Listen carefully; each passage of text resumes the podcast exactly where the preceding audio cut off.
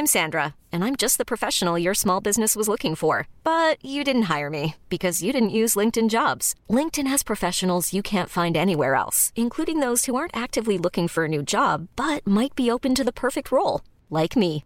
In a given month, over 70% of LinkedIn users don't visit other leading job sites. So if you're not looking on LinkedIn, you'll miss out on great candidates like Sandra. Start hiring professionals like a professional. Post your free job on linkedin.com/achieve today. Main event de l'UFC 284 qui a tenu toutes ses promesses. Franchement, respect à Alexander Volkanovski car oui, il s'est incliné logiquement contre Islam Makhachev. On va en parler avec Big Rusty mais franchement, franchement, franchement, ce qu'il a proposé tout au long des 5 rounds, la manière dont il a fini le combat, si vous n'étiez pas fan, maintenant je pense que vous l'êtes. Et oui, si Islam Makhachev, il y en a beaucoup qui disent oui, il a volé. Non, globalement il a dominé, c'est juste dans l'attitude, dans le panache qu'il y avait une différence. On va voir tout ça avec Big Rusty. Il est bien trop tôt pour être aussi excité, mais que voulez-vous? C'est l'UFC.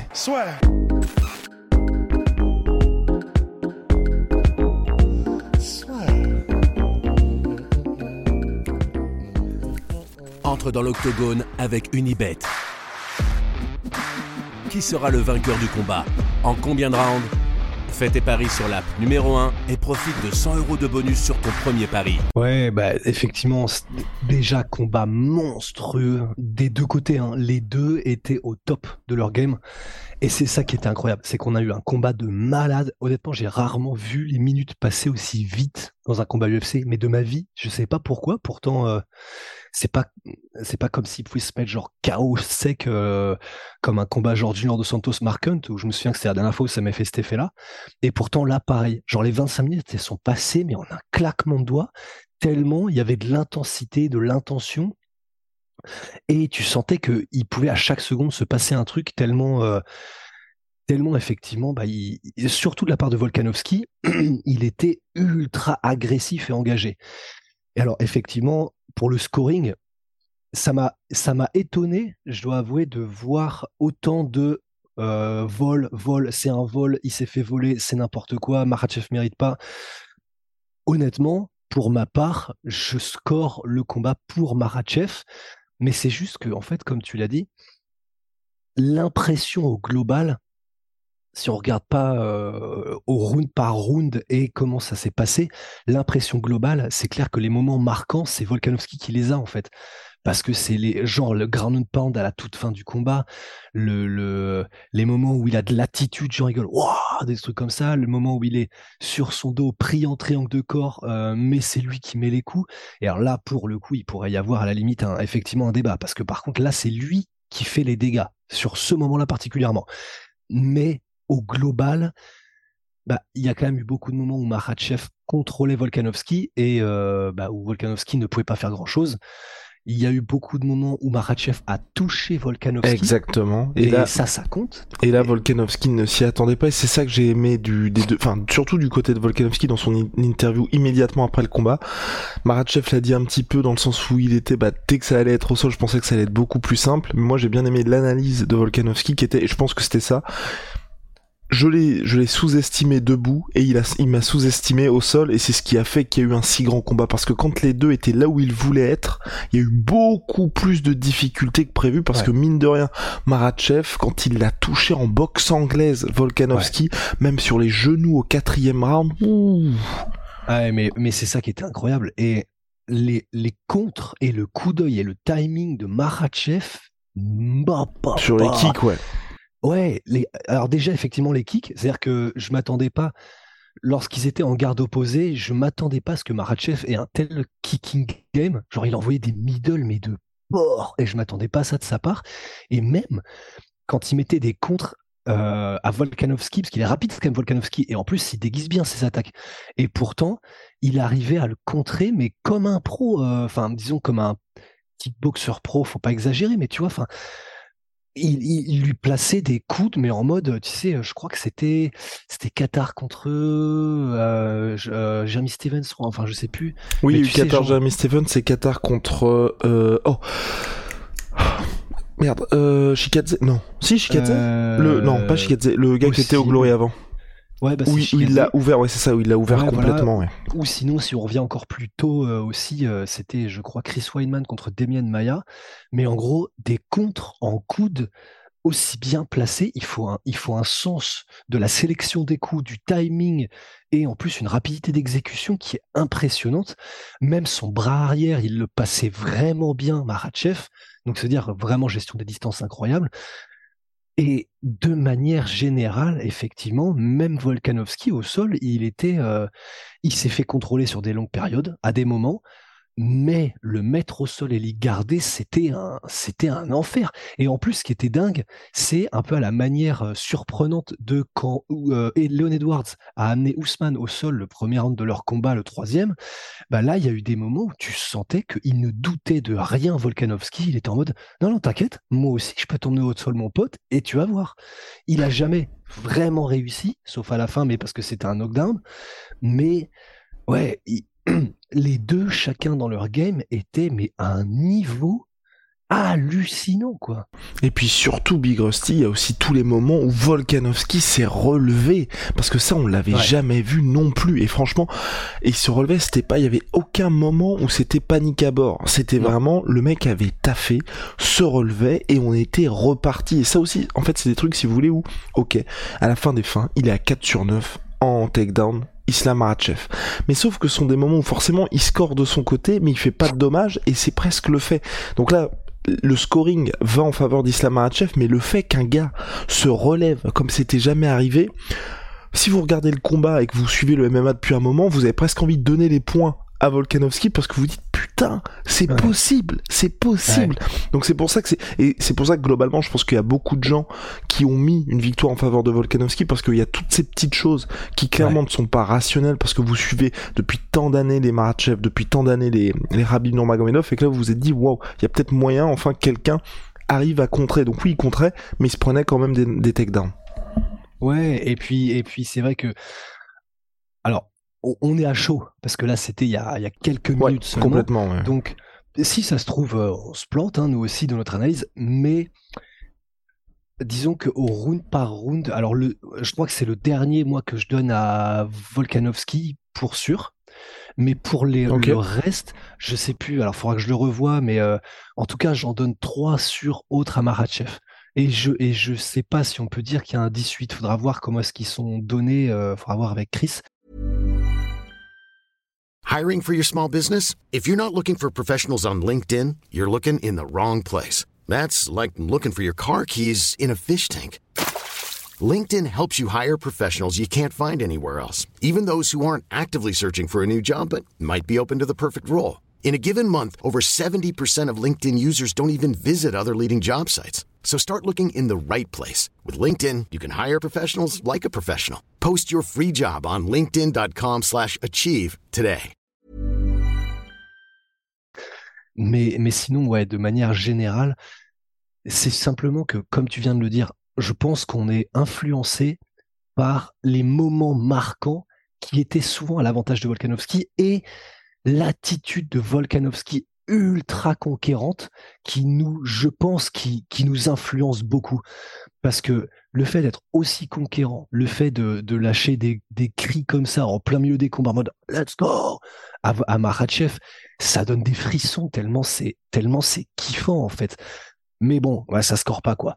Et, et les moments où il était touché, euh, même debout, Volkanovski, ben c'était pas. Euh, il a pris, je crois, un knockdown au début quand même sur une combinaison de Maratchev. Alors apparemment ils l'ont pas compté. Le seul knockdown qui est compté, c'est ça qui est assez bizarre parce que moi j'ai 2-1 euh, en faveur de...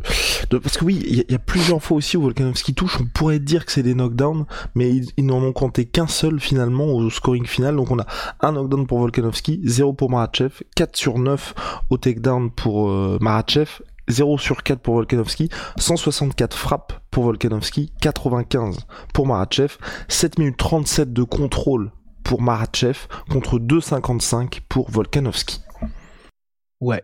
Et sur les 7 minutes de contrôle de Maratchev, effectivement, les moments où de ce que je me souviens en tout cas, les moments où on peut dire que euh, en termes de dommages, c'est Volk qui a l'avantage, c'est le moment où il était du coup dans le triangle de, dans le body triangle et qu'il mettait des trucs en mode en mode hardcore comme ça. Et là effectivement, bah, rationnellement, on peut le donner à on peut le donner à Volkanovski. Mais voilà, en tout cas, au global, c'est vrai que même Maratchev, du coup, il est resté fidèle à lui-même. Hein, Maratchev, donc euh, il n'y a, pas eu d'explosion, il n'y a pas eu de, enfin disons d'explosion genre euh, verbale ni quoi que ce soit. Et c'est juste que c'est peut-être ça aussi. Je sais que moi, je crois que ça, ça, faut que je me surveille parce que moi, ça peut m'influencer. Par exemple, tu vois, le fait que le fait de voir que il est autant en confiance, genre de manière explicite, Volkanovski, bah ça peut, perso, je sais que ça peut m'induire en erreur en mode ah bah ça veut dire qu'il doit contrôler le combat. Enfin, tu sais, ton cerveau fonctionne comme ça aussi, tu vois, alors que pas nécessairement. Et euh, mais en tout cas, ouais, c'est ça qui est dingue, c'est de se dire s'il y a un sixième round, s'il y a un septième round, je pense que Volkanovski prend le dessus, quoi. C'est ça qui est dingue. Ah oui non mais il était brisé là euh, Franchement ah mais oui. Ah mais ah oui. Ah non mais pour moi là, enfin quand vous regarderez la fin du combat, ah oui là la fin il, en pouvait plus, mais il en pouvait plus. Vous le regardez, regard paniqué en train de regarder la en train de regarder l'horloge et voir les secondes qui défilent. Chaque fois que Volkanovski veut partir, il est en mode non non non, il, il n'en pouvait plus. Mais même sa réaction quand il gagne le combat, c'est une délivrance. Oui, oui, c'est vrai. Enfin, ah non, pour moi là, c'était, enfin, c'est vraiment le moment. Enfin, c'est juste, franchement, bravo à lui parce que je, je pense que Volkanovski misait sur le fait que Maratchev craque beaucoup plus tôt. Il a juste craqué à 20 secondes de la fin, mais là c'était, pour moi, c'était vraiment terminé, hein, parce que surtout quand on voit ce qui se passe avec Volkanovski, à partir du moment où il a réussi à inverser la tendance, mais vous êtes terminé, tu vois. Donc euh, non, non, moi je pense que vraiment là c'était, c'était cul pour lui, mais là encore, extrême intelligence parce que il fait ce qu'il faut pour tenir les 20 secondes là où peut-être d'autres se seraient pris un ground and pound des enfers, tu vois. Il a pris quand même du bon ground and pound. Hein.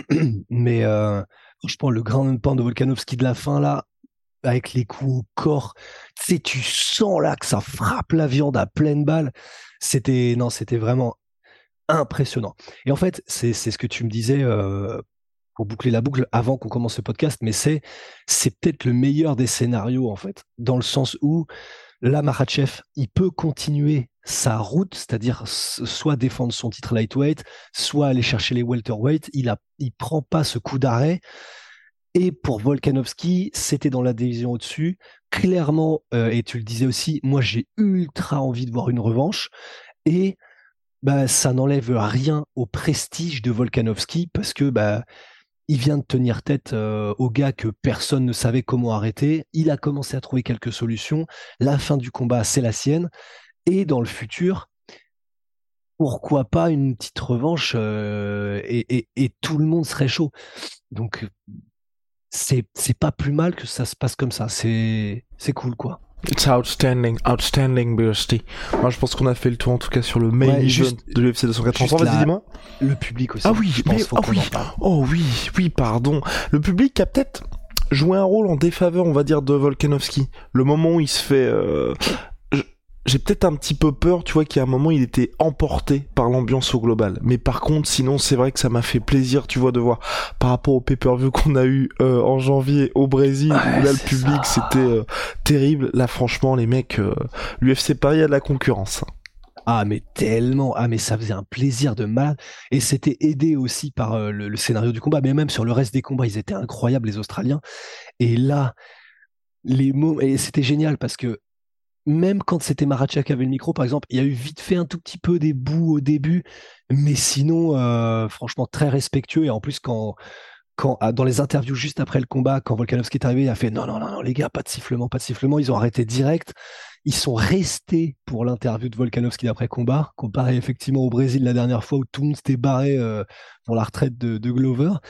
Et pendant le combat, à chaque fois que euh, Volkanovski se relevait, il y avait un Oura, mais tu sais, tu le sentais presque, euh, le, le Oura détravé, tu le sentais presque comme ça derrière notre ordi là.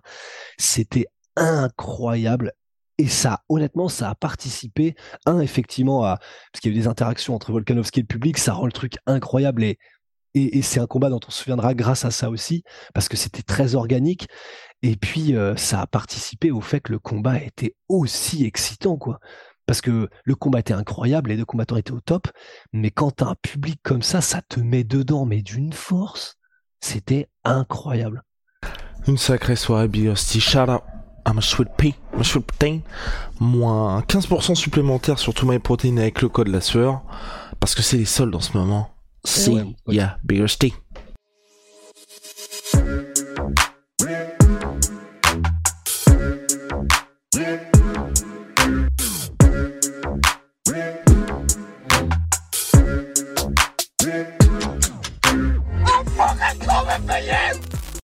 Et voilà, c'est la fin de votre épisode du podcast La Sœur. Si ça vous a plu, n'hésitez pas à nous mettre les 5 étoiles sur Apple Podcast ou sur Spotify. Vous pouvez aussi nous laisser un petit commentaire, ça nous aidera beaucoup. Et si vous voulez aller plus loin avec nous, vous tapez La Sueur sur toutes les plateformes ou sur les réseaux sociaux, vous nous trouverez. Et là, vous nous écoutez très certainement en audio. On est aussi en vidéo sur YouTube, mais également sur Snapchat. Là encore, vous tapez La Sueur et on sera là. Merci de votre fidélité et à très vite pour de nouvelles aventures.